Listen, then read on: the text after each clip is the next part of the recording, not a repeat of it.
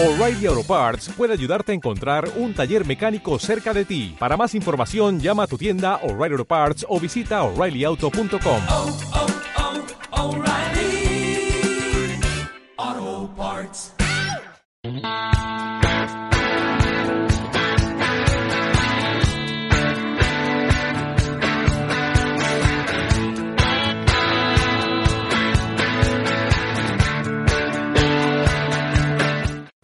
Y bien amigos, 4th Street en el aire. Hoy tengo un programa espectacular. No te lo puedes perder. Estoy con un gran invitado. ¿ah? Eh, estoy con Siley Mora. ¿Cómo está Siley? Muy bien, muchas gracias por la invitación y contento de dialogar contigo y con el público que, que nos va a escuchar y ver. Eh, Siley, filósofo, Sí, investigador, escritor, ya tiene más de 25 libros. Filosofía mapuche, el arte de sanar con la medicina mapuche, Nehuen, ¿ah? y además de Chillán, ¿ah? donde está todo, parece que está todo el talento de Chillán. Hay gente muy buena en Chillán, ¿ah? parece que la mejor gente viene de Chillán, eh, Siley, Claudio Arrau, eh, Los Parra, eh, Bernardo Higgins, eh, bueno, en la, en la región del Ñuble también Arturo Bra. ¿ah? Eh, la mejor gente viene de, de Chillán, Siley, ¿no? así es. Eh, eh, te faltó Víctor Jara, entre otros, también eh, Arrau, ¿no? Y, Sí, muchos otros. Pacheco Altamirano, algunos artistas. Violeta Parra, Los Parras, sí, lo nombré Los Parras. ah, sí, tienes razón. Eh, Siley, em, quiero empezar, eh, quiero empezar leyéndote algo. Bien, muy bien. Chile o la voluntad de ser. Esta voluntad terca de existir ha tenido a veces aspectos de violencia y a algunos se les antoja desmedida para 5 millones de hombres. Pero yo, que nada tengo de nicheriana, suelo pensarla, verla y revolver su rescoldo alerta porque el continente austral pudiese necesitarla en el futuro y pudiese ser ella un exceso que sirva y salve. En trance de solidaridad continental, depósitos de radium, hay así secretos y salvadores. Gabriela Mistral, ¿ah?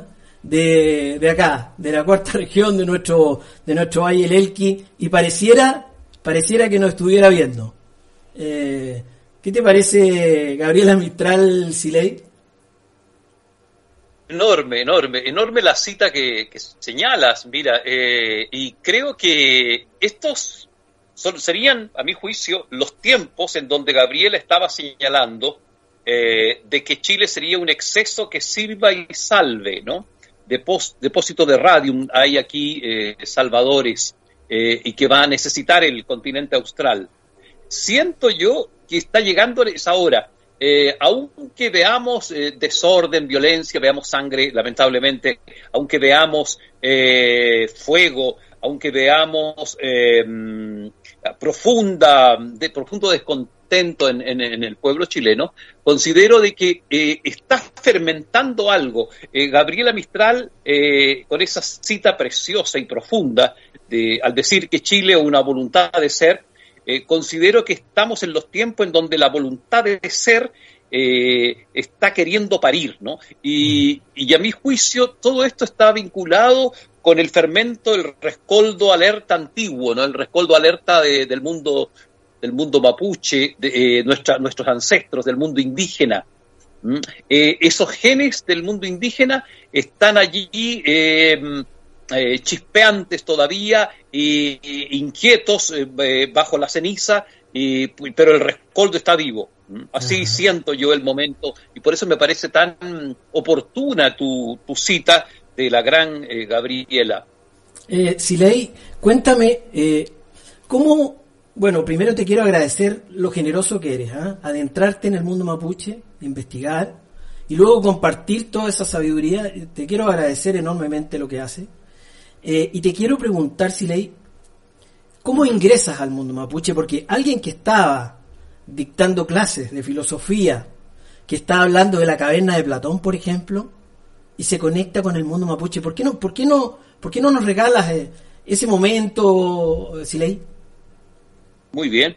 Mira, eh, estamos en los años 80, inicios de los 80, y yo estoy haciendo clase de filosofía en un liceo con algunos alumnos, eh, la mayoría de los alumnos eran en verdad eh, de origen mapuche, en Pucón. ¿no? Y yo venía desencantado de la iglesia, me había retirado del sacerdocio y veía que mm, que no lograba la iglesia satisfacer el ansia de infinito o el ansia eh, de mm, justicia, el ansia de trascendencia eh, que yo tenía más, más niño. ¿no? Entonces me llegó una crisis y me retiro del, del, sacerdocio y empiezo a dedicarme a, lo que más sabía, a enseñar eh, filosofía. Me encuentro una mañana muy fría en, en, una, en un aula en, en, el Liceo Paulo VI de Pucón, eh, enseñando, como bien dices, la, eh, a Platón, ¿no? Eh, en la República, la transmigración del alma, ¿no? Cómo el alma vuelve constantemente a, un, a la vida para, aprender. Más o menos ese era el tema. Y yo veo esa mañana frente al, volcán, la, la, sala de clases daba exactamente frente a un volcán precioso, el, Rucapillán, ahí en Pucón, Veo una sala adormecida, unos chicos eh, aletargados por el sueño, pero percibo a una de las chicas, de las muchachas, eh, muy despierta, sin hacer ningún ademán de ningún tipo. Está muy atenta a lo, a lo, que a la clase, pero más que a la clase está observándome. Yo empiezo a ponerme nervioso, ¿no? Eh, siento que me está juzgando con su mirada. Y dicho sea de paso, para todo esto era obviamente una muchacha muy morena, de pelo muy negro y, con evidentes rasgos indígenas. Para mí lo, indígena en ese instante, en ese momento, era eh, un asunto muy marginal. Eh, para mí lo indígena era prácticamente sinónimo de unas señoras con joyas de plata que vendían ajos en la, en la feria Pinto de, Temuco. Entonces no, no, no constituía gran, gran motivo de interés empieza a, seguir, a transcurrir la clase y yo me empiezo por colocar muy nervioso por la mirada de esta, de esta muchacha, eh, de esta adolescente, estoy hablando de un tercero medio, y siento que su mirada me enjuicia, eh, me empiezo a tartamudear, empiezo a sudar, eh, se me hace largo la clase, porque percibo que ella está profundamente a caballo del tema del alma y profundamente sabia en, aquello, y su mirada eh, la, sentía reprobatoria, ¿no? Eh, me empecé a sentir profundamente ignorante de lo que estaba hablando, es decir, puro puro eh, intelecto repetitivo, ¿no? Así me sentía que estaba hablando desde la cabeza y no desde la sabiduría. Y ella me miraba con, con fuerza, ¿no? con sabiduría y fuerza. Eh, apenas pude, terminar la clase, eh, como dije, eh, nunca me había sentido tan, tan nervioso, tan juzgado, y, gracias a que la campana me salva, ya no podía más de mantener la clase, termina y yo me acerco a ella y le digo, ya los chicos habían salido al recreo, le digo, Elba se llamaba, ah, entre paréntesis, durante toda la clase lo único que hizo fue trasladar su lápiz a, un lado del, pupitre y no hizo ningún ademán más. Es, rígida, inmóvil, eh, más que rígida, eh, estaba profundamente eh, autopresente, profundamente contenida y consciente, ¿no? nunca hizo un movimiento de la cabeza siquiera, siempre, siempre observando eh, profundamente al, profesor en este caso. Eh, en esa situación, entonces yo le pregunto al final de la clase, Elba, eh, ¿tú sabes mucho de esto? ¿De esto que estamos tratando? porque yo siento que tú sabías profundamente de esto. Sí, profesor, me dice. Eh, y yo le pregunto, ¿y por qué sabes tanto del alma? Y ella me responde a la frase que a mí me enganchó para siempre, ¿no? Porque soy mapuche. Pero, ¿cómo, ¿cómo es que tú sabes del alma? ¿Has leído a Platón? ¿Has leído los textos de filosofía de, los antiguos griegos? No, profesor. Entonces, ¿quién te enseña lo del alma? Mi abuela. ¿Y cuál abuela? Ella ya se fue. Me enseña desde el otro mundo, en los sueños. Eh, yo le iba sacando y, y ella me respondía prácticamente con monosílabos, eh, frases muy breves. Eh, pero ¿qué más? Mi madre, ¿no? ¿Y cómo aprendes co- las cosas del alma? A través de los sueños. Y tú, y allí me nace, ¿no es cierto?, inmediatamente casi una exigencia que le hago, Elba, tú debes llevarme a conocer a tu, familia, ¿no? No puede ser que yo no los conozca, me, me inquieta profundamente. Me dice, en su momento, profesor, cuando llegue el momento. Entonces yo, yo insistí de inmediato y el, día siguiente y, los, y las semanas siguientes de conocer a su familia, ¿no? De, de, de, ir a su, a su lugar. Me cuenta que ella, eh, yo lo sabía de antes que era de un sector eh, a, a unos 12 kilómetros de Pucón, un sector que se llamaba Kelwe, y yo hago constantemente esfuerzo y le exijo que me lleve. No es el momento, me decía, ¿no? Eh, que, me, que me lleve a conocer su familia. Eh, y hacía yo, pasó el tiempo y empecé a hacer esfuerzos para y tomar decisiones de ir a, visitarles. Había que cruzar un par de ríos en una balsa, pero eso no me arredaba de, mi interés, al contrario, ¿no? Y, nunca podía, ¿no? Siempre pasaba algo cuando preparaba un viaje a la casa de, ellos, eh, pasaba algo que me lo impedía, alguna situación en familiar en Temuco, alguna situación también de la naturaleza, en fin. Eh, hasta que yo insisto tanto y ya me, ya me empiezo a, inquietar, hasta que pasado unos tres meses, eh, un buen día me dice eh, esta alumna, ahora sí, profesor, ahora sí puede, puede ir a mi casa. ¿Y por qué puedo ir ahora? Es porque ya mi abuela lo soñó, lo soñó, ya sabe quién es usted. Entonces yo esa tarde o ese, ese, fin de semana, yo preparo mis cosas y, voy y la acompaño ¿no? a su casa, después de cruzar esos ríos. Y, me, recibe una, su abuela, Carmen, y me dice, eh, eh, tú siempre querías venir, pero no era el, momento. Yo te soñé y le dije a mi nieta que te invitara. Y yo le pregunto, ¿y por qué usted no quería que, yo viniera? Eh, porque tenía que soñarte, ¿no? ¿Y, ¿Y, qué soñó? Le pregunto, ¿no? Eh, bueno, me dijo, tú venías igual que ahora con ese poncho ahí y, y, ese cuaderno amarillo que traes bajo el brazo. Y en mi sueño tú me insistías que, que esto era un hotel, que yo te diera eh, cobijo, que te diera aquí pensión, ¿no? Me insistías tú. Y yo te decía, no, pues esto no es un hotel, no es cobijo, no es, no es, no puedes estar y tú nomás entraste aquí a esta misma mesa donde estábamos, a esta misma casa, y en mi sueño tú tomaste esta, la tortilla que estaba aquí, ¿no? El pan, y cuando partiste el pan, ¿no? Eh, se convirtió la tortilla en un niño, en una guagua, ¿no? Y eso es eh, quimeta humano, eso es buen sueño, pues buen sueño. Y por eso que ahora estás tú aquí, ¿no? Por eso te permitimos que vengas a vernos. Bueno, eh, así fue mi entrada, ¿no? pero lo, quizás lo fundamental de, ese primer encuentro fue eh, conocer a la madre de, de Elba eh, eh, Cifuentes, ¿no? Era el nombre chileno, tiene otro nombre indígena, Lemurrañén.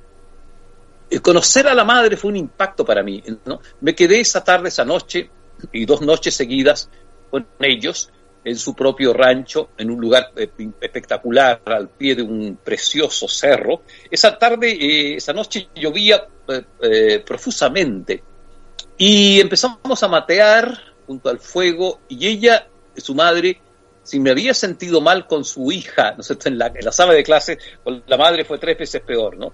Porque se trataba de una especie de, de vidente, ¿no? Uh -huh. La madre, la señora Seferina Guayquifil, que después fue mi gran maestra, mi gran eh, consejera eh, y, y la gran eh, una gran quinche, una gran sabia, que me reveló lo- los, los secretos de, la, de la cosmovisión mapuche de un modo sencillo, profundo, de un modo muy especial, ¿no? sin explicación, sin largas explicaciones teóricas, con muchos silencios. ¿no?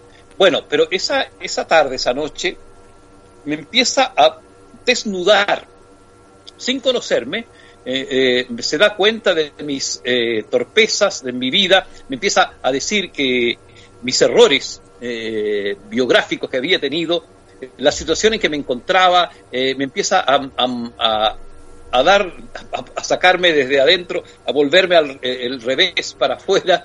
Y, y yo me siento profundamente mal porque me doy cuenta de muchas cosas que estaban mal. Por ejemplo, en ese instante, eh, las motivaciones que había tenido por, para casarme, ¿no? Ella me dice, así eh, quizás lo más suave que me dice, eh, tú eh, te casaste por la calentura de la carne y con eso te volviste una prostituta del espíritu. Tú eres una prostituta del espíritu, ¿no? Eh, no debía, debiste haberte casado por eso. Eh, y engendraste dos niñas, tenía reci- recién poco menos, poco, poco- estaban casi recién nacidas, y engendraste a dos niñas que mm, por tu mala calidad de persona le impediste a ellas llegar a este mundo que eh, como mejores como- como, en mejores condiciones me quiso decir esas cosas así de- era lo más suave que me dijo en aquella oportunidad.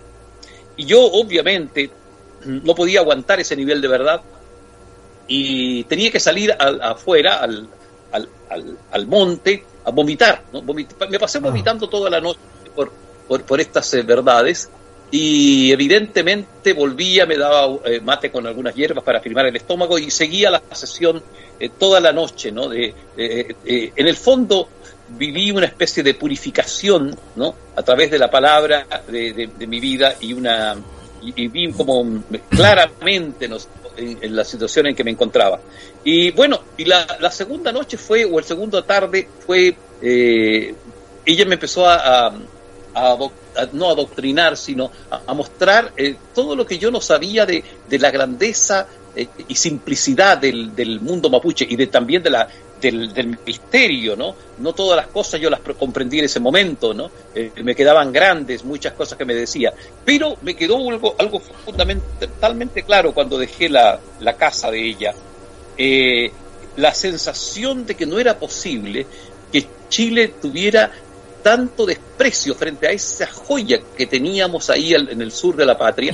Eh, Chile había echado, no sé, to- había tapado eh, como si fuera eh, eh, un basural eh, la sabiduría mapuche y, y en, ese, en esos años, a inicio de los 80, eh, no existía el mundo mapuche para nada, ni para nadie, menos para, para un sector citadino.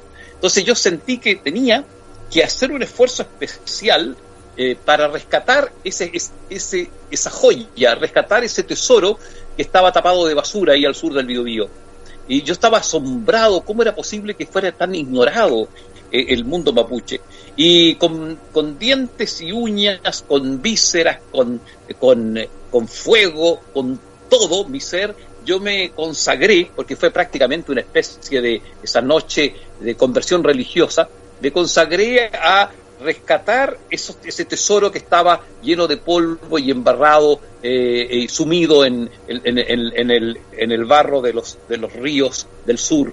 Eh, empecé a, recopilar cuánta información había, había tan poca información, eh, eh, un, un único diccionario, el del padre Augusto, estaba en, una, en la Biblioteca Nacional de Santiago, viajé a Santiago, fui al sur argentino, eh, con mis escasos medios de profesor rural, eh, fotocopiaba cuánto llegaba a mis manos, volvía después en lo- los fines de semana donde la señora Seferina y su familia, eh, en fin, eh, me, dediqué con pasión al rescate y así fueron surgiendo los, los primeros libros. Grosso modo, eso fue mi, ingreso al, mundo, a la cosmovisión mapuche, de esta forma, ¿no? Silei, ¿cómo se logra esta, esta unión entre el espíritu y el, y el alma de los mapuches? Ellos le llaman pillán, entiendo. ¿Por qué no nos hablas un poquito de eso? Mira, eh, lo humano, el mundo humano, eh, es un mundo inestable y, y la calidad de humano fácilmente uno la puede perder, ¿no? Eh, no todo, no todo lo que nace de mujer eh, eh, se podría considerar humano necesariamente o a priori, ¿no? La categoría de ser humano eh, en el mundo mapuche se gana, eh, se demuestra, ¿no? Se vive y por tanto se puede perder, ¿no? Uno, uno puede dejar de ser humano, uno puede al final de la existencia no, no ser un ser, tener la apariencia del humano, apariencia de Che, pero no ser humano. Eh, Hay un famoso, un famoso epigrama que yo en el, en el libro Yerpun y en el Nehuen lo, rescato eh, y, lo, y lo comento. En verdad lo rescató el padre Augusta en 1910, ¿no? Es un epigrama mapuche eh, profundo que dice, ¿no? ¿En qué os, en qué os habéis convertido en el, en el tránsito por este mundo? ¿Os habéis hecho seres de la región del cenit? ¿Os habéis hecho águilas del sol? ¿O sois peucos del sol? ¿O sois eh, aves que vuelan a baja altura? ¿O apenas sois moscas azules en vuestro tránsito? Ese es el epigrama. Es decir, uno puede no ser humano y al final de la tarea del vivir eh, convertirse apenas o, volverse no sé, en algo grandioso como sería una- un, ser de la región del cenit o volverse en un- una mm, temporalidad ¿no es cierto? tan precaria como una mosca azul, ¿no? Eh, una mosca azul que vive dos horas ¿no es cierto? y, y está como inf- infestada de, de transitoriedad y uno puede ser equivalente a eso, ¿no? A- a- a- tan insignificante como una mosca, ¿no? Eh, pues bien, dicho esto, eh, volverse humano es una tarea, ¿no? Chenyen, ¿no convertirse en ser humano. Che es, es el, el concepto de, de persona. En el mundo mapuche, eh, en verdad, quien alcanza el pináculo del ser persona eh, eh, es aquel que se vuelve, ¿no es cierto?, como dice el epigrama, en, en un ser de la región del cenit, en un astro. Sí, sí, en el fondo eso es. Y pero para volverse astro eh, hay un largo camino, ¿no? Y una tarea central de este largo camino ¿no? es eh, volverse pillán. Eh, convertirse al- a, lo largo del transcurso de la vida, en el, cuando ya se abandona el cuerpo, eh, eh, transformarse en un espíritu evolucionado. Pillán podríamos traducirlo así, como un espíritu que evolucionó Perfecto. que evolucionó, porque está unido, mira, la palabra pillán está compuesta de, de pellu, que es espíritu, y am, que es alma, alma. Entonces, pellu, am, pillán, ¿no? Eh, y uno se vuelve pillán cuando logra eh, someter, más que someter, matrimoniar, ¿no es cierto?, Eh, su alma, su alma animal, ¿no? Eh, su, alma, ¿no es cierto?, no evolucionada, su alma díscola, someterla y matrimoniarla y enamorarla de, a, los intereses del espíritu, de- del Pelyu, eh, a la visión superior del Pelyu, a tener la comprensión superior del Pelyu. Eh, pero hay gente, hay personas que en el transcurso de su vida, eh, su alma queda poco desarrollada, raquítica. Entonces, eso no hace el, el matrimonio místico con, con el espíritu, ¿no? Entonces, al morir, esa alma queda a merced de otras fuerzas, ¿no? Eh, Ese es el problema de con, con no evolucionar, ¿sí? Sí. eh, eh, no evolucionar porque eh, va a ser capturada esa alma por fuerzas inferiores del, del cosmos Ajá. y va a costar más subir en la próxima vida, ¿no? Eh, el, el- el alma eh, que ha sido matrimoniada, eh, que ha sido enamorada por el espíritu. Eh, recibe, recibe una mm, asciende, ¿no? Asciende. Entonces, cuando, cuando se convierte en pillán, se vuelve una especie de, de espíritu vinculado al fuego, al fuego de los volcanes. Los volcanes serían una especie de símbolo donde se asientan eh, lo- los pillanes. Sería como la última etapa eh, de- de- del ser humano convertido en pillán. Los volcanes, eh, los, los, los, los pillanes que todavía no suben, no ascienden más arriba, eh, se quedarían en las inmediaciones de los volcanes. Serían como dueños de las erupciones, ¿no? Dueños de fenómenos ígneos. Perfecto. Y, y, y en el fondo, un espíritu evolucionado, llega un momento, un pillán, ¿no? Ujú. Y llega un momento en que mm, ya no puede más volver a encarnarse en un cuerpo humano y debe simplemente eh, hipostasiarse, encarnarse en un, en un ser celeste, ¿no? en, un, en un astro. ¿no? Y allí, ¿no es cierto?, se cumpliría la, mm, la tarea humana máxima, alcanzar el, el pináculo de ser pillán al volverse un astro luminoso. Y, y ser y los pillanes después se vuelven protectores de, de ciertas zonas o dominadores de ciertas zonas del, del cosmos, del cielo, y, y- se vuelven, por lo tanto, como espíritus protectores. Eh, los, los niños, en esa misma época en que yo eh, me descubrí el mundo mapuche en, en Kelwe, eh, una vez un niño con un abuelo salió de su ruca, no sé si me llamó tanto la atención. Eh, la pregunta del niño le dijo, eh, Laku, abuelo, eh, ¿qué son las Wanglen, no? Las estrellas. Ajá. Y él le responde simplemente muy bien y le dice, mira, niño, son pillanes, son eh, grandes espíritus de, de guerreros muy grandes de antes, son gente de antes que se convirtió en estrella. Entonces ese niño, obviamente, entiende muy bien que la tarea humana es infinita, ¿no? Es infinita, es una tarea profunda, ¿no? Eh, y que exige mucho trabajo, exige mucho trabajo. Y por eso que los, los grandes espíritus guerreros mapuche eh, tenían la, la sensación que no bastaba una, o la experiencia más bien, que no bastaba una sola vida para, para subir al cielo, para, para volverse eh, pillán, ¿no? para volverse eh, estrella luminosa. Qué bueno que tocaste ese tema. Qué bueno que tocaste ese tema de los de los guerreros mapuche. Eh, cuenta la leyenda que, que Lautaro, cuando iba a pelear a, a- inmediatamente a, en, la- en el choque, digamos, con los, los españoles, decía, yo soy Lautaro, esto lo cuentan los españoles, tú, tú no puedes ayudar, yo soy Lautaro que, que, que derrotó a, a los incas. ¿Por qué no nos cuentas un poquito de eso? Sí, mira, Lau- Lautaro eh, eh, tenía un grito de guerra, ¿no? Hinché Lautaro, hinché Tati Lautaro. Eh, mm, pero otros eh, cronistas, oye, eh, como Jerónimo de, de Vivar, afirma de que el grito de Lautaro era más bien hinche caiché, ¿no? Eh, que es en el fondo equivalente a, al al hinché Tati Lautaro, eh, el que derrotó a los, a los Wincas. Pero lo, lo, importante de, de este, de, de este registro que hacen los cronistas sobre Lautaro era es que es, es un, era un grito, consignar un grito de, mm, de batalla, un grito eh, de, de ataque, eh, eh, ataque en donde se podía perfectamente perder la vida, por supuesto se jugaba entero el, el, el, el, el, el guerrero, eh, lo, interesante de esto es lo siguiente, algo que yo en el, en el libro Nehuen, ¿no es cierto? Y, y en el antiguo Yerkun lo, lo destaco. En las, los guerreros antiguos de, de, Europa, los guerreros griegos o irlandeses o germanos, lanzaban un grito de guerra para exorcizar el miedo, para liberar el miedo, eh, vinculado a un grito animal, ¿no? Eh, imitaban el grito del oso, ¿no? O el grito de un lobo, incluso se ponían una piel de lobo o una piel de oso para, eh, sacarse el miedo, el, miedo a morir.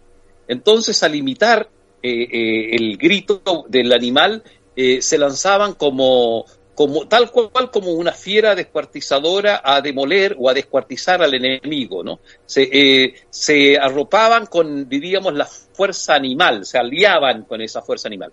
En cambio, en el mundo mapuche, los guerreros como Lautaro, eh, no se conectaban con el, con el cerebro animal que tenemos dentro, ¿no es cierto?, el, el sistema límbico y el, y el sistema R, el, sistema del reptil que está más, que es más antiguo en el cerebro, sino que se conectaban con, los, con lo superior de la conciencia, con la parte más nueva y más luminosa del cerebro, entonces, o de la, o de la, de la mente consciente. Entonces, ese grito lo refleja, ¿no? Porque Inche Caiche, ¿no? Significa heme aquí, yo, el hombre, ¿no? Estoy dentro de mí, heme aquí, dentro de mí como persona, heme aquí todavía nos, dentro de mi humanidad, heme aquí el hombre, ¿no?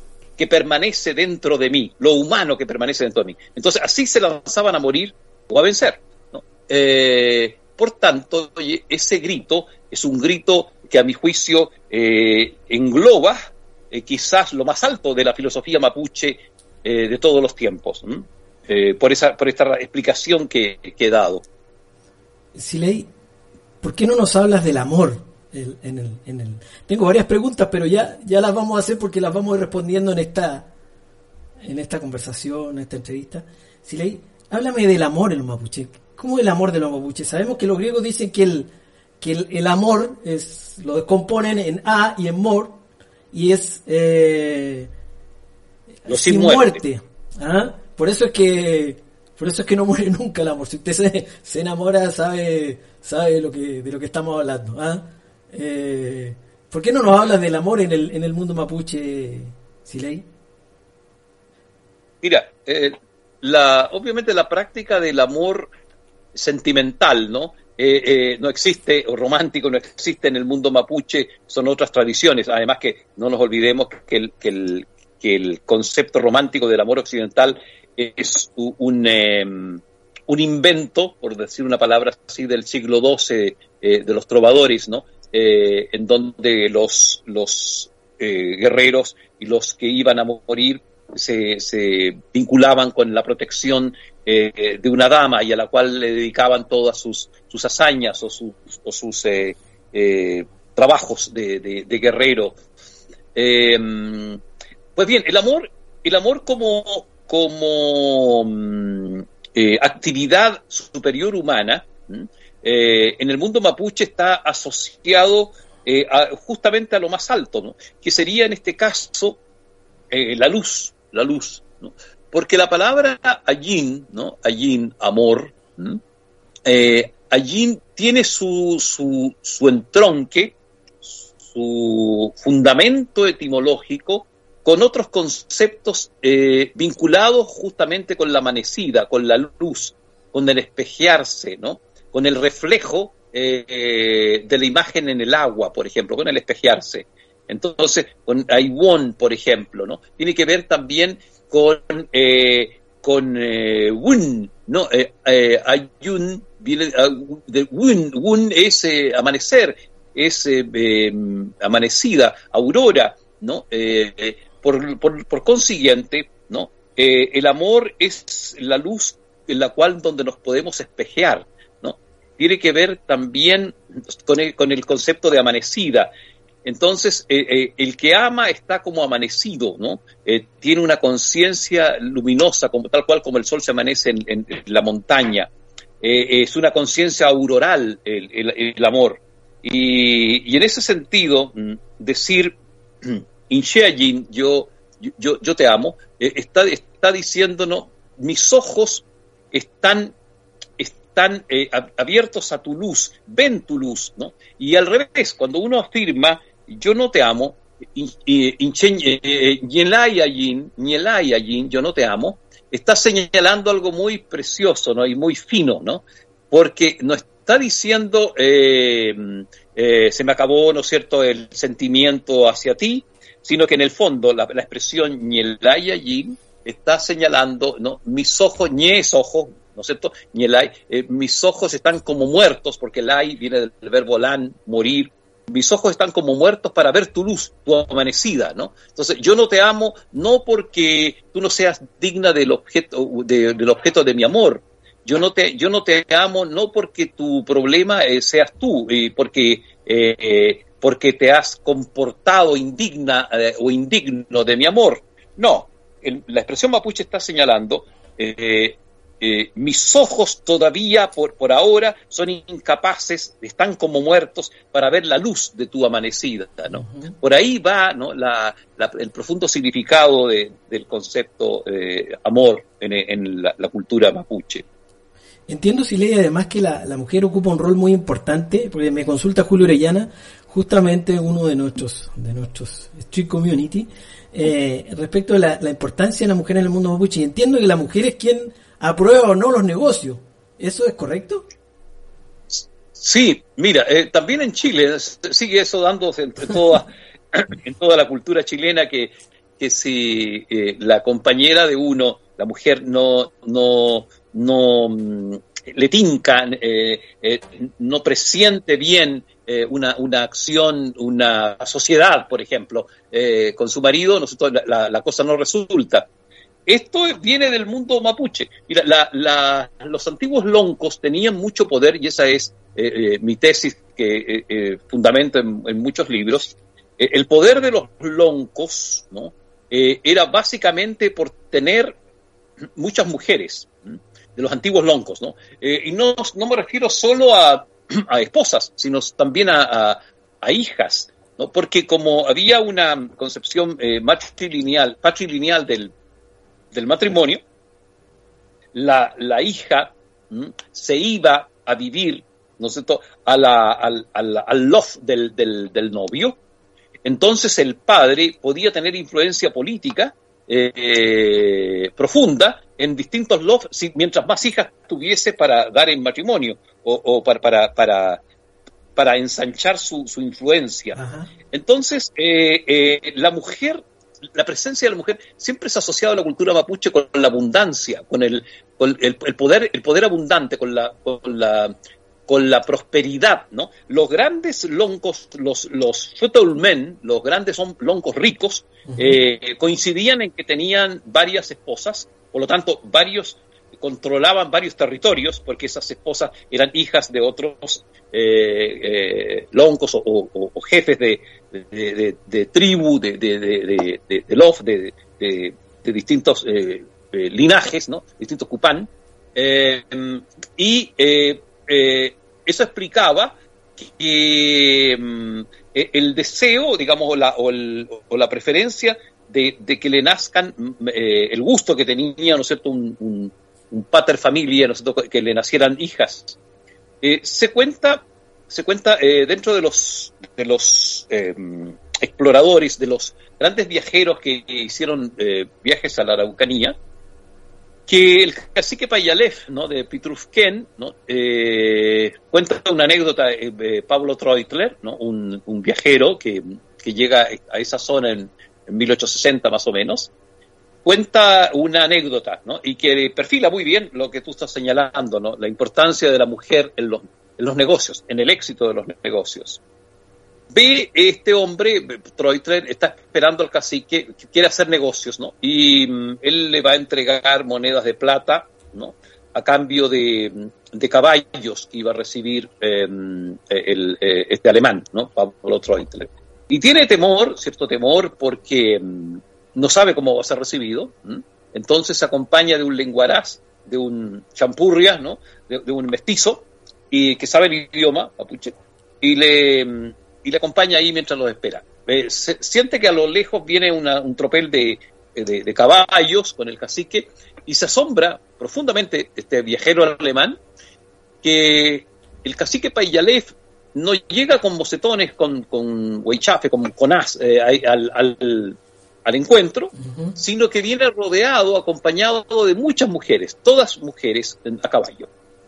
Entonces hacen la entrega de las monedas de plata, ¿no? a cambio de caballos y chamantos, etcétera, Lo- eh, algunas botijas de vino, seguramente, y yo no recuerdo qué otros, qué otros eh, intercambios ¿no? Eh, en este- hicieron, qué otros trueques. Y cuando se van, le pregunta Pablo Treutler a su lenguaraz. ¿Por qué el cacique llegó acompañado de, mujeres? Entonces él le dice, mire, que los mapuches piensan que que si la mente de la mujer no, no aprueba el negocio, el negocio fracasa, ¿no? Tiene que ser, eh, eh, para reforzar el éxito del negocio, tienen que aprobarlo, eh, aceptarlo y, la mujer. Entonces, si hubieran visto sus, sus hijas o sus, o sus esposas, hubieran visto desconfianza con, el, con, con este hombre, el negocio no se hace, ¿no? Entonces se guiaban por la intuición femenina, porque, mira, hasta la, la palabra mujer, eh, somo, tiene que ver etimológicamente con, con abundancia, con, em, con instrumento para la prosperidad. Entonces, eh, eh, en esencia, el mundo femenino está asociado a la abundancia. Por lo tanto, si un hombre se relaciona mal con una mujer, está condenado a ser pobre, así de, de sencillo. Esa es la tradición antigua. Siley, háblanos un poquito de este idioma único, el mapudungún, eh, y háblanos que es un idioma que no que no tiene negación. ¿ah? Y háblanos también de la, de la salud. De, háblanos, cuéntanos un poquito quién es el AMPIM, quién es el AMPIFE. ¿Por qué no nos cuentas un poquito de eso? ¿Cómo sanar eh, a través de esta medicina Mira. mapuche? El, el primer elemento que es, que es muy interesante en la, en la tradición medicinal mapuche, en la tradición mapuche en general, es que eh, eh, astuta o sagazmente eh, el viejo tronco de sabiduría mapuche no eh, consideró necesario ¿no? generar palabras que dañen al- al- a la comunidad, que dañen a la persona. Entonces, astutamente, eh, nunca se hablaba de enfermedades, ¿no? Eh, se nombraba las enfermedades delante de los, de los niños, porque se pensaba que eh, el lenguaje podía atraer, atraer el mal, atraer la enfermedad. Y como los niños todavía no tienen un, yo despierto, un, un hinche firme, ¿m? eh, con el lenguaje invocado, con, con lo invocado por el lenguaje más bien, llegaba eh, el desorden eh, y se enfermaba el niño porque no existía un centro firme eh, de, fuerza interna para, para, para mm, que quedara como, como rector del, del- de lo humano en, en el niño. Por tanto, yo soy de la, de la tesis, de la postura, que en la antigua Araucanía no existía el concepto de enfermedad. ¿No? Existían, como hoy día se dice, ¿no? enfermos, pero, eh, pero no el- el- la abstracción llamada enfermedad. No se inventó la palabra. Eh, hoy día se afirma, claro, que como sinónimo de enfermedad, eh, se afirma que es la palabra cutrán, ¿no? Pero cutrán en sentido estricto es, es dolor, dolor. ¿no? Eh, no enfermedad, ¿no? Es un efecto, uno, uno de los efectos de la enfermedad, uno de los efectos. Y claro, alguien puede decir, mira, en mi comunidad mapuche, eh, eh, ¿cómo que no existe la palabra enfermedad si, si es cutrán?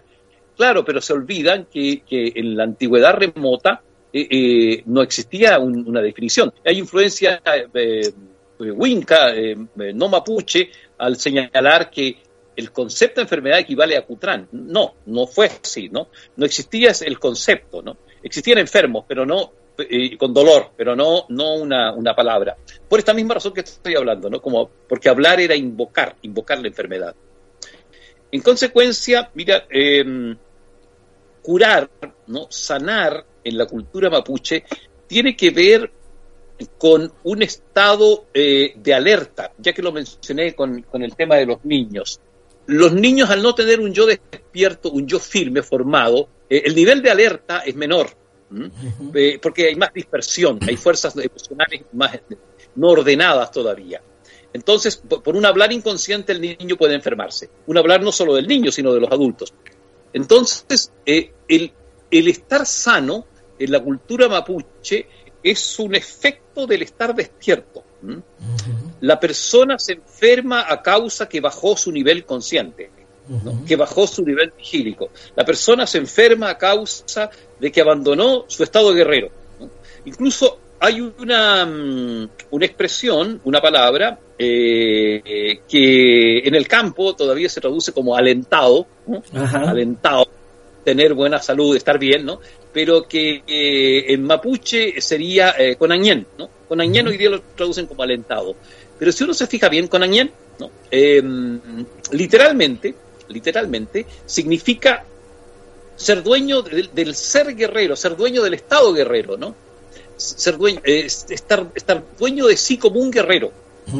Eso sería conañén, ¿no? Entonces, eh, yo estoy bien, yo estoy sano, Ajá. cuando tengo mi conciencia despierta como la de un guerrero, ¿no? Cuando tengo posesión y presencia dentro de mí como un guerrero, allí yo estoy bien, estoy sano. ¿no? Entonces, eso significa eh, Conañén. Por lo tanto, el concepto de enfermedad está íntimamente vinculado con una baja de alerta, porque cuando uno baja el alerta, eh, es, se- es pasto, es, eh, es proclive a eh, la entrada de huecufes, ¿no? De, de demonios, de lo, de lo demonios en el sentido del mal, ¿no? Del mal eh, que tampoco tiene que ver con lo, con lo satánico, con lo diabólico, ah, ojo, eh, cuando yo digo demonio, estoy señalando, ¿no es cierto?, eh, entidades que no corresponden al yo, pero que se instalan para suplantarlo, se instalan dentro de uno para comandarlo, para eh, someterlo. ¿no? Eh, la persona se enferma cuando deja entrar de afuera, eso significa huecufe, ¿no? el que obra desde afuera, deja entrar desde afuera eh, una entidad que no es el yo propio, pero es el yo despierto, sino que es una emoción inferior, por ejemplo, o es un pensamiento eh, obsesivo, o es, ¿no es cierto?, un miedo, ¿no? Y yo le doy cabida y lo instalo como, como capitán del barco del ser, ¿no? Capitán del ser. Y, desplaza al yo, ¿no? Al, al espíritu, ¿no? Al, a la chispa divina que, que es el espíritu en, Mapudungún, ¿no? Eh, eh, el, el- espíritu bajó de, como chispa de- desde arriba. Entonces, eh, se instala y me enfermo, porque claro, el- la enfermedad es la acción de un, de un endoparásito, ¿no? Que se instala a comandar el barco, el como capitán del barco, el barco del cuerpo, ¿no? Y por tanto, la curación, la sanación, la tiene que hacer una machi, la tiene que hacer una mujer u hombre experto en expulsar los huecufe, los demonios, las entidades, estas entidades que son eh, endoparásitos. Y que se empiezan a, a- a- a- chupar la energía vital de, la persona. Y, allí viene, ¿no cierto?, la, la acción de la machi o del experto en medicina, del ampife, ¿no es cierto?, es una palabra antigua para, para médico, y, y una, y una tesis que sostengo, que ampife vendría, ¿no es cierto?, de am, ¿no?, de, de am, que es alma, ¿no?, de pi, de ordenar, de- del verbo pin, ¿no es cierto?, mandar, mandar, ordenar, y fe, eh, que es una partícula eh, que tiene que ver con lo experto, con, con lo, Ajá. con, con lo- con alguien que sabe hacer bien algo, ¿no? En consecuencia, el, antiguo médico, ¿no? Eh, mapuche, eh, literalmente significaba o significa ¿no? el experto, el que, es- el que sabe con experiencia ordenarle eh, imperiosamente al alma, el que, el que con poder le ordena al alma, ¿no? el que le, ordena, le, le exige, le impera al alma. ¿no? Eh, por tanto, el, el, el curandero, ¿no? la persona, el, la, la lahuentuchefe, quien sea, eh, pero particularmente la machi, tiene ese don, ¿no? el don de vociferar con imperio, eh, ordenar, eh, tener la capacidad de ordenarle al alma a que, a que se, eh, se, orde- se, se, se deje, se deje de servirle al huecufe y de ordenarle al huecufe a que se expulse, a se vaya, ¿no? Entonces, el, el, el rito del machitún entonces es una especie de exorcismo que la machi hace, ¿no? En donde lo central es, como todo buen exorcismo, es la fuerza del lenguaje, ¿no? Es el, el- el ordenar con imperio, ¿no? Es eh, el, el- el expulsar con voz firme y, y- y sin miedo eh, a lo inferior, ¿no? Lo superior, ¿no es cierto?, combate y expulsa a lo, a lo inferior. Grosso modo, eso, eso estaría detrás de, lo que, de lo que tú mm, preguntas o señalas. Eh, Siley, entiendo que esta sabiduría que nos ha relatado y nos ha graficado eh, de forma extraordinaria, entiendo que nace con una experiencia tuya y una machi. ¿Por qué no nos relatas brevemente eh, esa experiencia cuando, cuando le pregunta a la machi cómo, cómo si alguien enfermó, cómo mejorar o, o cómo enferma a la gente? ¿Por qué no nos relatas brevemente esa, esa historia que yo creo que, que es muy valedera? Sí, que ya he relatado en muchas oportunidades, pero que para el público que no, no ha escuchado esto es válida, mira. Eh, tiene mucho que ver también con eh, el camino que yo después seguí con la ontoescritura, ¿no? Eh, eh, que es una forma escrita de exorcismo. Vamos, a le llegar ahí. Vamos a llegar ahí. entonces, vamos a llegar a eso de, es una forma de, de exorcismo escrito, ¿no? la ontoescritura.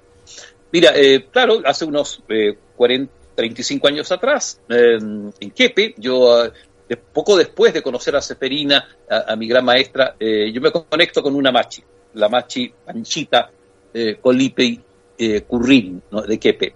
Y un día yo llego a su casa, después de varias visitas, y observo que ella está malhumorada, pienso yo que está malhumorada conmigo, y me dice directamente, no quiero que vengáis más a mi casa, ¿no? Te vais de mi casa porque ya tú está bueno ya. Aprendiste poco tú conmigo, ¿no? Pero yo le digo, eh, Machi, usted me está echando, me está corriendo de su casa. Sí, me dice, sí, ¿Mm? te estoy echando. ¿Y por qué Machi? Eh, porque yo también querer, querer cambiar ropa luego también. Luego cambiar ropa, esta ropa.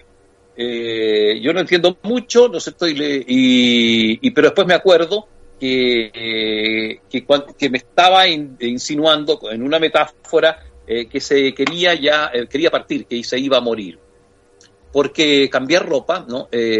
Lo hace el espíritu cada vez que el cuerpo ya le empieza a fallar y como, como una ropa vieja, ¿no? Uno abandona, el espíritu abandona ese cuerpo que ya está gastado, ¿no? Entonces aquí yo, esta ropa muy vieja, dijo ella, ¿no? Me duele mucho todo aquí, rodilla, duele esta espalda, ¿no? Y yo cambiar ropa también. Entonces entendí eh, pronto que se refería a eso, a que yo, que se iba a ir de, este mundo. Cosa que ocurrió, no sé, un, un par de años después o un año después. Y yo entonces me atrevo, me atrevo a hacerle, como iba a ser la última oportunidad, el último viaje que, eh, que yo hacía a su casa, me atrevo a hacerle la pregunta de las preguntas que yo quería hacerle, ¿no? O quería descubrir. Le digo, para ahorrar tiempo, ¿no es cierto? Porque ya no lo iba a poder observar más. Eh, Machi, ¿por qué se enferma el hombre? ¿Por qué nos enfermamos? ¿no? ¿Por qué nos enfermamos? Entonces ella se enoja, dice, ¿cómo tú, tonto, ¿no es cierto? Que me estás preguntando eso, no aprendiste nada conmigo, ¿no es cierto? ¿Cómo tan cerrado de mollera que soy, ¿no es cierto? Eh, cerrado de mollera significa tan falto de entendimiento. ¿no? Eh, tan tonto, tonto no aprendiste aquí me y se vuelve y eh, me da la espalda, ¿no? Y, y enojada, ¿no? O aparentemente enojada, ¿no? Y se queda un rato eh, en silencio y, de- y gira y dice, uno enferma, pu. ¿Por qué enferma uno, pu? Por huesa zungún, pu. Por eso enferma uno. Por huesa zungún. ¿no? O sea, por mala palabra, por, la, por huesa zungún mal colocá. ¿no? Yo quedaba con la cara de interrogación, no entendía, ¿no? Mal colocá, decía, mal colocá la huesa zungún. Mal colocá la palabra. Entonces eh, yo eh, fui eh, da- in- in- eh, con una cara de, todavía de interrogación, no sabía qué, con qué relacionarlo, y, mm, pero pronto después, y después ya lo, lo voy comprendiendo, que lo que ella me estaba diciendo era, eh, me estaba dando un secreto, un secreto que la psicoterapia, no sé, esto lo sabe muy bien, ¿no? que no es tan secreto, eh, de, de, eh, de la del origen de la enfermedad, ¿no? Que siempre es psicomental. Entonces me estaba diciendo, uno se enferma porque uno no comprende el mensaje de las cosas, ¿no? El mensaje de las experiencias, ¿no? De lo que está viviendo. Por ejemplo, si uno tiene un problema con un hijo, con una hija, con su pareja, con quien sea, ¿no? Eh, queda mal colocado, no saca bien el significado de lo que está viviendo. No percibe eh, de qué se trata lo que está pasando. Entonces uno deja mal codificado, en palabras más elegantes, después que yo en la autoescritura así lo, lo, lo señalo, eh, deja mal codificado el, la experiencia vivida y por lo tanto le, eh, se vuelve, eh, ese mensaje es injusto con la realidad que, injusto con uno, injusto con el otro, eh, le achaca, ¿no es cierto?, los males al otro, etcétera, a la pareja o al padre o a la madre, etcétera. Entonces, me estaba la machi me estaba diciendo eso, ¿no? Que uno se enferma porque no comprende bien lo que vive, ¿no? no tiene pocas luces, eh, eh, eh, saca malas conclusiones de lo que está, de lo que le está pasando. Por ejemplo, nosotros si uno, eh, si uno eh, tiene un, em, una muy mala relación ¿no? con los suyos eh, y eso tra- se traduce en enfermedad porque sacó una mala conclusión que los suyos, por ejemplo, que mi madre no me ama, que mi madre no, no me ve, ¿no? Eh, eh, sin darte cuenta que la pobre mujer que no me ha visto y que no me ha atendido, que no me ha, que, que cuando niño incluso sentía yo que me rechazaba, Eh, ella tenía eh, sus motivos para no, para no hacerlo como yo imagino. Eh, eh, que no era que no era problema de nuevo lo mismo un poco como el tema del amor no Ujú. que no era que no es problema eh, de odio hacia mí o de venganza o de desprecio hacia mí sino que eh, yo no tengo la suficiente capacidad para comprender lo que le pasa a mi madre y, y yo saco la peor conclusión de eso no entonces me empiezo a, a victimizar eh, a- y a, eh, echarme culpas y, y a generar eh, emociones negativas y ya muy pronto esto estamos hablando de, que estoy ya en terreno de la enfermedad ¿no? me enfermo todo eso estaba está detrás del concepto este de la machipanchita eh, uno se enferma por eh, huesa sungun mal colocada y bueno luego de eso yo digo decido tirar toda la carne al asador no porque no la voy a ver más ¿no? y Claro. le entrego no es cierto a hacerle la otra pregunta no Claro. y Machi, ¿y cómo uno mejora? ¿Cómo uno se mejora? ¿Cómo, ¿Qué hay que hacer para mejorarse? Entonces ella se enfurece más, ¿no? O, es un- teatraliza más esa la escena, ¿no? Y dice, pero, puta, que me salió duro este Winca, ¿no es cierto? ¿Cómo no saber eso tan fácil, Winca, tonto, ¿no? Que como uno mejora. Uh, decía, ¿cómo te di la pasada aquí a mi casa, tú tonto, ¿no? Y se vuelve y empieza a lavar unos trastes, una losa ahí, estábamos fuera de, en un corredor en su casa, ¿no? Y empezaba a, vociferar o a, o a refunfuñar, ¿no cierto?, contra mí, ¿no? Eh, y, después de un ratito, ¿no es cierto?, ya se vuelve, ¿no es cierto?, y medio desafiante y dice, ya, dice, que como uno se mejora, pues, con lo mismo que enfermáis, po. ¿Cómo? Si es tan fácil, no te dais cuenta, tonto. Uno mejora con lo mismo que enferma, ¿no? A punta de Kimei Sungun, de Kimei Sungun, a punta de Kimei Sungun. Así uno mejora. Y, y cómo, pero ¿cómo Machi? Le pregunto. Como te estoy diciendo, po, tenéis que decirte ahora buena palabra, Kimei, no sabes lo que es Kimei tú, Kimei tú, Kimei, ¿qué, qué es lo? Eh, bueno, le decía yo, ya, apunta de buena palabra, po, y tenéis que ahora, ¿no es cierto?, recordar toda la mala palabra mal colocada y colocártela ahora a tiempo, volvértela a decir, po, volvértela a colocar. Volvértela a decir y decirte buena cosa, buenas cosas ahora, no te vas a colocar mala palabra, pues tonto, como tú eres medio tonto, te vas a decir mala palabra de nuevo, no, pues tenéis que sanar con buena palabra, pues y de recordar toda la mala palabra y volvértela a decir de nuevo y colocarla bien aquí en el lonco, en cabeza, no colocarla bien aquí en el piuque, en el corazón, bien colocada, ¿no? Y tenéis que hablarte tú, al corazón, hablarle al corazón, ¿no? Colocar bien la palabra. Entonces, ahí, ahí esta respuesta Ajá. a mí me confieso que me, me quedó más grande que el anterior, ¿no? El anterior ya algo capaz. Entonces, pero después, oye, como yo no olvidé nunca la, la experiencia, ni mucho menos, tiempo después, cuando yo estaba desarrollando en México la, la oncoescritura, eh, me di cuenta que la Machi me estaba eh, diciendo que uno sana eh, cuando es capaz de resignificar la experiencia vivida, ¿no? Eh, cuando, cuando uno deconstruye el mal significado que le dio a, las- a- a lo, a lo que vivió, el mal significado que le dio, ¿no cierto?, a esa eh, pelea que tuvo, ¿no cierto?, con tu pareja, por ejemplo, y, o, el mal significado que le dio a causa de que, de que ella se fue o él se fue y terminó la relación, y dejaste, eh, y, y tienes tú que reentender. Reconstruir, deconstruir primero y reconstruir después eh, el, el significado correcto, ¿no? O sea, uno se mejora eh, generando una mejor interpretación, una interpretación justa de lo que has vivido. ¿no?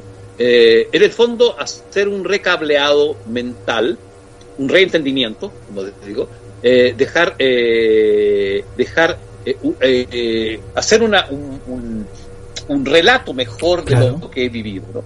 Entonces, y ahí surge, y ahí surge entonces la ontoescritura, ¿no? Cuando, cuando comprendo yo eh, est- esta respuesta eh, eh, tan es- especial de la machipanchita de cómo uno mejora, ¿no? A punta de buena palabra. Si le, Eh, hay un tema ahí, un concepto importante de la palabra. Eh, te quiero hacer una consulta. Dice, eh, el imperio inca tiene su Machu Picchu. Los aztecas tienen sus pirámides. ¿Cuál es el legado? ¿Qué, qué tienen los mapuches? ¿Cuál es el Machu Picchu de, de los mapuches, Siley, a tu juicio?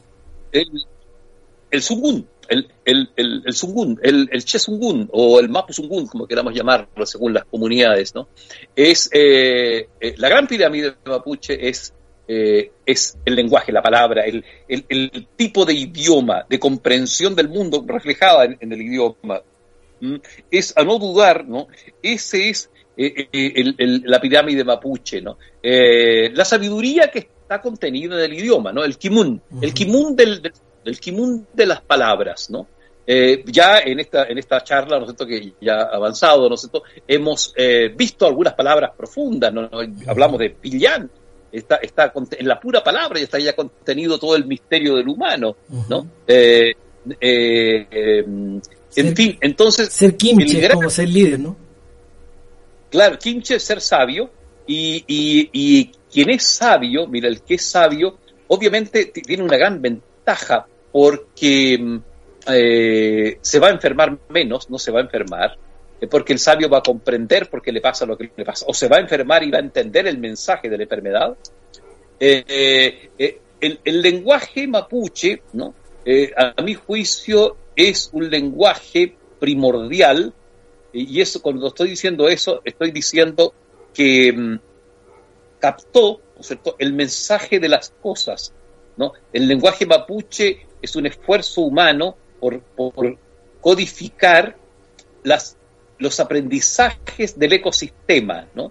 Eh, en el fondo, cuando digo el aprendizaje del ecosistema, estoy diciendo es, es una es un intento por cap capitalizar las enseñanzas de la naturaleza. el, lenguaje mapuche eh, logró eh, entender ¿no? las lecciones de la naturaleza y las refleja en la estructura misma de sus, de sus palabras, ¿no? En, en, la de, en, la, misma denominación de las cosas, allí está la sabiduría de, de, del del, de la naturaleza. Por ejemplo, ¿no? Eh, la palabra eh, curram. ¿no? Curram. Ñem, bueno, Ñempín, ya que menciona, Ñempín, eh, Ñempín es el orador sagrado, pero Ñempín literalmente, la estructura de la palabra, Ñen es dueño, señor, dominio, querido dominio sobre algo, y Pin es decir, ¿no? Es el dueño del decir, uh -huh. es, el, es el que se apropia plenamente y, y sabe impactar, sabe mover las voluntades eh, con, el, con, el, con el verbo, ¿no? Eh, eh, muy, muy interesante, por ejemplo, ahí hay un, un caso, ¿no? Entonces, uh -huh. ese, ese, y estaríamos toda la noche hablando cada una de las palabras y descubriendo un océano de, de sabiduría. Entonces, eso es, a mi juicio, eh, el gran legado, la gran construcción mapuche. Y, pero habría que agregar que, que esta sabiduría reflejada en el lenguaje eh, lleva, lleva a, a la construcción mayor, ¿no? a la pirámide mayor, que es volverse pillán, ¿no? Volverse un espíritu evolucionado, ¿no? Que saca el mundo, el mundo antiguo, eh, el mundo azteca con, la pirámide del sol y de la luna, si los que construyeron esas pirámides se, se volvieron, eh, podrían volverse eh, servidores o, o, siervos de las sombras, ¿no?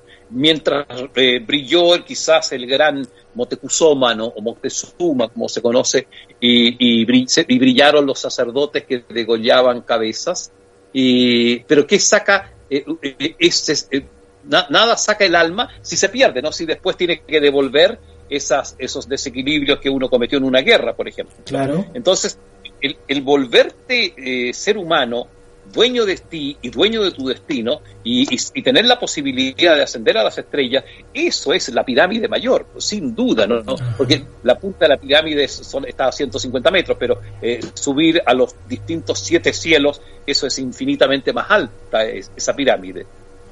Eh, Siley, hemos hablado un poco de la, de la ontoescritura. ¿Qué es la ontoescritura? Mira, la ontoescritura es un método para eh, despertar el ser, ¿no? Eh, para conectarse con el ser o despertar al ser. Eh, ontos es ser, ¿no? Eh, es un método escrito para contactarte con el poder de tu ser, ¿no? Y, y em, generar desde allí un mejor relato de ti mismo, ¿no? Nosotros los seres humanos somos em, malos narradores de nosotros mismos, ¿no? No tenemos habilidades narrativas con respecto a nuestra, a nuestra identidad.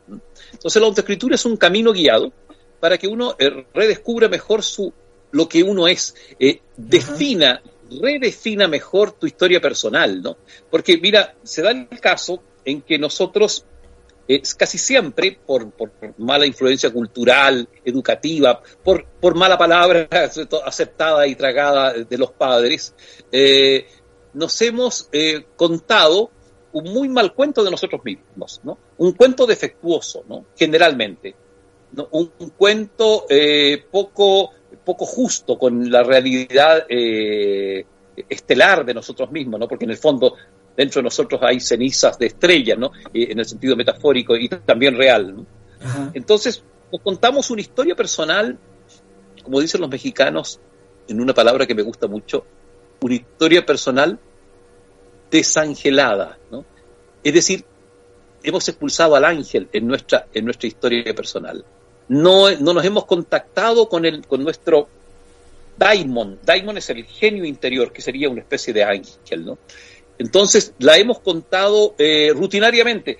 ¿Cómo, si, ¿Cómo la cuentan, por ejemplo, los, las sociedades, los países, su historia oficial, ¿no? O sea, una serie de eventos, de hechos, eh, de fechas, que en tal fecha eh, terminé la escuela, en tal otra, ¿no es cierto? Mi padre se divorció, en otra fecha, ¿no es cierto? Entré a la universidad, que me casé en tal, tal fecha, en tal día, ¿no es cierto? Me divorcié, eh, tal fecha eh, me fui al exilio, etcétera. Como si fuera una cronología. Pero eso es hacer una enorme injusticia con la dignidad de nuestro ser. Entonces, la autoescritura es un método guiado para eh, que cada persona pueda narrarse su historia personal desde otro lugar, de- desde otra mirada, más, más justa con tu ser, desde otro, desde otro, desde otra posición, ¿no? Y, y así llegamos a afirmar, ¿no es cierto?, que el gran problema de los seres humanos no es lo que vivió, lo que vivió, lo que se vivió, no, no, es- no es- no son los sucesos que uno vivió, ¿no? Aunque hayamos visto, ¿no es cierto?, a nuestro padre suicidarse, ¿no? No, no, va, no, no es ese el problema. El problema de los seres humanos no es lo que vivimos, sino la manera como narramos lo que vivimos. O sea, la, la mala palabra mal colocada. Y lo que tenemos que hacer es, ¿no es cierto?, resignificar ese hecho desde otro lugar, Claro. ¿no? Y narrarnos, eh, y narrarnos más bien eh, una, una, mm, una epopeya de nosotros mismos porque hay material suficiente. Todos los seres humanos tenemos, tenemos una, una historia personal difícil muchas veces y que hemos superado, pero curiosamente el, el relato es demasiado historia común, ¿no? De- demasiado prosaico. Entonces, para, es, eso, eso es la autoescritura. Una ayuda muy, muy cercana, a través de preguntas, a través de, de reflexión, eh, que, que- donde la persona tiene que escribir la respuesta para ir mejorando y modificando el, el mal relato que nos hemos hecho. Si el árbol, el quillay, que es el árbol mapuche, está siendo estudiado por importante laboratorio norteamericano para contrarrestar el, el COVID. ¿ah? Te comento.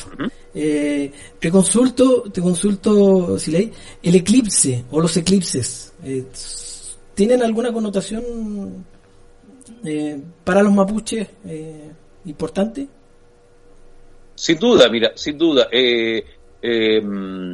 La palabra eclipse, mm, layantu, mm, layantu, eh, eh, significa nada, me- nada menos que muerte de la luz, muerte del sol. Entonces, el eclipse es un evento eh, muy especial en la naturaleza que merece profunda salvaguardia, profundo resguardos, ¿no? Porque qué cosa más nefastas es que desaparezca la luz, ¿no? Entonces, eh, en, en la antigüedad, cuando eso ocurría, eh, había que eh, eh, encerrarse, buscar protección, ¿no? Eh, y eh, exponerse lo menos posible a esa a ese influjo de la sombra sobre el mundo, ¿no? que a ti te toque la sombra del eclipse, ¿no? Es de muy mal, malas consecuencias, ¿no? Eh, es muy lógico, este pensamiento. Entonces, eh, habían algunas antiguas estrategias para ayudarle al sol a, que, a, despertarlo, porque se trata de la muerte del sol. Entonces, el eclipse es profundamente un mal, un mal augurio, ¿no? Una mala señal, ¿no? Eh, varios eh, que yo he conversado eh, ven eh, todos los, los, los problemas que- que tiene Chile o que tuvo Chile eh, en este año que, hemos cumplido, eh, producto de que, como me decía un Peñi muy, muy sagazmente, ¿no? me decía, ¿cómo, de qué se quejan los chilenos de lo que están viviendo si hubo hasta un profesor de una universidad que llenaba estadios, ¿no es cierto?, eh, hablando del eclipse y enseñando cómo mirar, ¿no? Cuando tenían que hacer lo opuesto, ¿no? Eh, esconderse, eh, prender una vela, prender luces para co- contrarrestar aquella mala, aquel mal presagio, ¿no? Eh, ustedes lo saben muy bien ahí en la, no sé, en la, en la cuarta región, cómo se llenó de turistas y de gente de Chile, hasta el presidente fue allá, ¿no? Eh, entonces es una mala, mala práctica ver un eclipse, ¿no? Porque uno se expone a la sombra del mundo, se expone a la oscuridad, ¿no? Si ya, ¿no eh, eh, tenemos tantos problemas con lidiar con nuestra propia oscuridad, además lidiar con la oscuridad cósmica eh, es una, un- una decisión muy problemática, muy riesgosa, ¿no? Mirar un eclipse en la, la tradición mapuche. Incluso ya hasta mirar la luna, ¿no? Era la luna llena, se desaconsejaba profundamente a los niños mirar la luna llena. La luna, porque la luna, eh, al recibir la luz, un, un astro sin luz, nosotros, eh, eh, ese era el, el- el problema de la luna, un ast- un astro sin luz propia, eh, que recibe la luz de otro, eh, recibiría también de la Tierra lo peor de la Tierra, ¿no? De la Luna se alimentaría con lo peor de la Tierra. Por eso, ver la Luna llena era, era prohibitivo, ¿no? El mundo mapuche antiguo no, en nada era amante de, la, de las lunas, de las lunas eh, en respecto al mirar, ¿no? Porque, porque es, es exponerse a su influjo. Distinto es, ¿no es cierto?, observar el, el cielo brillante en la noche, ¿no? Qué cosa más fantástica estar bajo el influjo de las grandes estrellas, ¿no? Y es así, al mirarlas, tú estableces una- una- un vínculo con ello. La mirada establece un vínculo, ¿no? Por eso que es, es, eh, fatal eh, mirar un eclipse. Los mapuches dicen que vienen de, de Venus, ¿no? Así es, así es. Y que eran azules. Eh, si leí, eh, eh, los mapuches, la libertad de los mapuches, porque se dice, eh, le damos órdenes y no hacen caso, pero es porque intrínsecamente ellos reciben órdenes de, de ellos mismos. ¿Por qué no nos explica brevemente ese concepto, Siley? profundamente eh, humanizante, ¿no? Recibir órdenes de, de- de- sí mismo es la, la gloria de lo humano, ¿no? ¿No? Eh, se nos ha perdido eso, ¿no? Que, por lo tanto, y gracias al cielo tenemos esta raíz mapuche los chilenos, eh, que estamos desobedeciendo órdenes cuando éstas son eh, atentan contra, contra el ser de nosotros, ¿no? Obviamente no se trata de ser rebelde por ser rebelde, sino toda orden externa contra el ser eh, es indigna y por lo tanto exige que, que el ser se despierte y tenga la astucia o la mm, fuerza, ¿no? para desobedecer lo que no corresponde al ser. Eh, Kisun ¿no es cierto?, que es mm, eh, auto, autodeterminarse. Yenegun se podría traducir como, como autonomía del ser. Eh, darse órdenes a sí mismo, dar- darse a sí mismo la orden.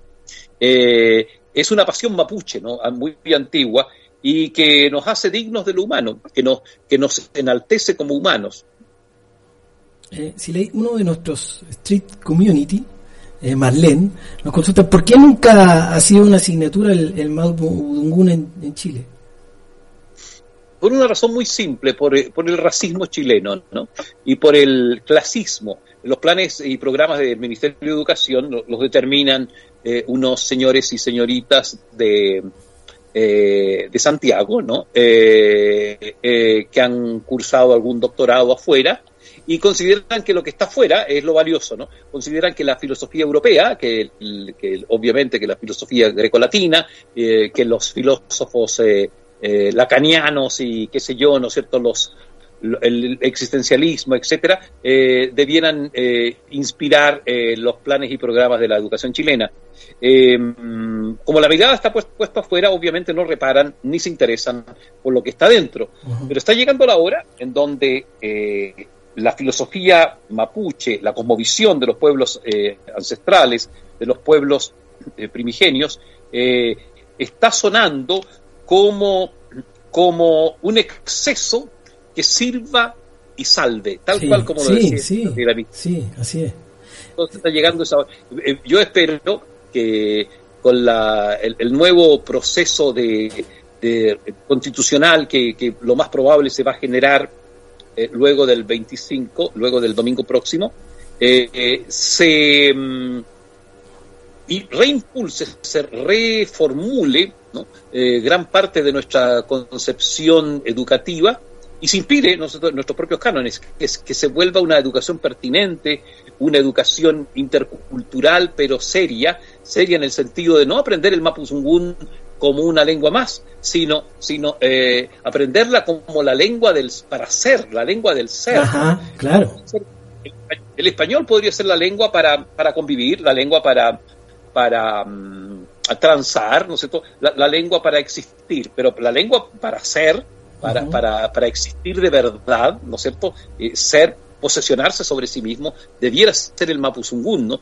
Y, y, y el, el, idioma debiera ser la, la, filosofía del pueblo chileno, ¿no? Como lo fue siempre, ¿no? Eh, ya tú mismo lo has mencionado, y aquí en esta charla ya de una hora y tanto que llevamos, una hora y media, eh, la hemos mencionado, es suficientemente poderosa para que se vuelva la filosofía operativa de la educación chilena, ¿no? que inspire, que inspire eh, de nuevo a Chile. Chile, para ir cerrando, abrimos con Gabriela Mistral. Eh, sí. Ella nos habla de que Chile va a servir, ¿no? Va a ser una luz. Pero entiendo que Vintila Oria, que vino en 1980 a Chile, también eh, dijo algo parecido. ¿Por qué no, no, nos habla un poquito de eso? Mira, eh, siempre cito a, Viltila Oria en una, una, expresión de él que mencionó hace eh, los años 80, 84, me parece, 1984, respecto a la misión oculta de Chile, ¿no? respecto al, al, al a, la, a la misión trascendente que tendría Chile y que confirmaría lo que Gabriela Mistral intuye y escribe en esa, en esa cita inicial. Eh, Vintila Ori era un, era un intelectual rumano, un, periodista que se hizo escritor, eh, eh, y entrevistó en el año 1969 a um, Arnold Toynbee.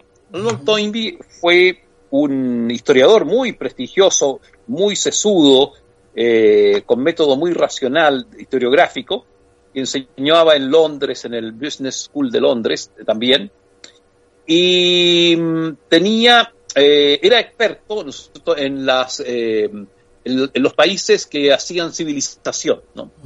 Entonces, este periodista Oria le pregunta el año 69, cuando todavía Chile no aparecía en el, en el, en el concierto mundial de las noticias, todavía ni siquiera subía Salvador Allende, ni menos estaba, ¿no es cierto?, el, tema de la dictadura militar y Pinochet después, que vino del 73. Chile no, no, no figuraba en el mapa mucho menos que, ahora, ¿no? Entonces, eh, le pregunta a este periodista, Oria, eh, profesor, usted como experto en, las civilizaciones y en los ciclos civilizatorios, eh, hacia el final de la entrevista, ¿cuáles considera usted que son los, serán, serán los países del futuro? Entonces le dice, mire, lo más probable que China, porque va, va a reconquistar un poderío, es tan grande, China tiene tantos recursos, tanta, eh, tanta mm, capacidad eh, latente, y cuando pase esta revolución cultural, lo más probable que China, China va a ser eh, un país que va a ser civilización. Otro país puede ser Canadá, ¿no? y les da las razones por la extensión, por el territorio que tiene no ocupado, por los glaciares, por el agua pura que tiene, etcétera, etcétera. Y un tercer país dice, me temo que va a ser Chile, ¿no? Chile, le dice no lo conocía prácticamente, eh, ¿por qué me dice usted Chile? Me asombra que me diga Chile, le, le pregunta Oria ¿no? al profesor este eminente. ¿no? Y le dice, mire, no lo sé exactamente, pero tengo la sensación, él que no era para nada, ¿no es cierto?, pitonizo, ni mucho menos, era muy racional, tengo la sensación, no me diga usted por qué, que Chile va a formar parte de la salvación de la humanidad futura. Es una percepción que tengo. Entonces, eh, es, así fue. Y esto lo contó eh, Vintila Oria aquí en Chile, el año 84, y por eso vino a conocer Chile, ¿no? Ajá. Por esa, eh, porque quedó, como decimos vulgarmente, metido con esta percepción del profesor Toynbee. ¿no? Entonces yo siento, y a pesar de todos los desórdenes, las violencias, la fermentación que hoy día está en Chile, a pesar de, ¿no cierto?, de, de tantos signos de barbarie que podemos interpretar como barbarie, tantos signos que podemos interpretar como de retroceso, ¿no? A pesar de tantos eh, eh, eh, tanto fuego volcánico que está, ¿no es cierto?, desatado en Chile, eh, en la capital y en el sur, a, pesar de, mm, de que de los crisis económicas que se desencadenó, ¿no es cierto?, la pandemia, eh, del retraso, ¿no es en la escala de la economía mundial, etcétera, etcétera. Yo sigo pensando que mm, la Gabriela Mistral y este Oria y Toynbee eh, nos van a dar la razón, ¿no? Eh, Porque aquí en el país eh, está fermentando una concepción del hombre eh, irreductible a, a poderes globales, ¿no? Está fermentando una concepción de comunidad, debe crecer esto, obviamente, mucho más, eh, que va a ser eh, que, inspirada en el love mapuche, que va a ser el, el- la barrera, ¿no es cierto? La barrera eh, espiritual contra los la, la, la, la biopolicía ¿no es cierto? que hoy día se quiere instalar en el mundo en el más puro estilo orwelliano después de la pandemia. ¿no? Aquí va a quedar, está sembrada ya la semilla irreductible de la libertad, del Kisunginegun que hablábamos, de la autonomía, y, el hombre se va a salvar, desde aquí se va a mostrar la imagen verdadera de, de- de- del hombre no alineado. Eso es lo que yo puedo percibir aquí ahora ya al finalizar el programa. Siley, te quiero agradecer enormemente eh, tu disposición, eh, lo generoso que eres, eh, por todo lo que, lo que has hecho, tus investigaciones, cómo la, la has compartido. Eh, te quiero agradecer lo gran persona que eres. Te quiero contar que hoy día, y este programa se lo voy a dedicar a mi hija, Gabriela, que hoy, hoy está de cumpleaños. Para mí ha sido un programazo y, y- y te quiero agradecer que hayas aceptado nuestra invitación. Te envío un abrazo gigante y espero que nos podamos reencontrar, si no en Chillán, acá en La Serena. Así será, mira, y, y- y así lo siento, que los, este vínculo está comenzando y, y no se va a cortar. Te Muchas gracias por invitarme. Te envío un abrazo gigante, Siley. Que esté muy bien. Muy bien. Y muchos saludos a, a tu hija Gabriela, que tiene tan bello nombre y tan buen padre. Muchas gracias. Muy bien. Adiós. Eh, un programazo. Eh, yo bueno. agradezco siempre a Dios por esta oportunidad y con ustedes nos volvemos a encontrar en nuestro próximo programa. Forza. Magnífico.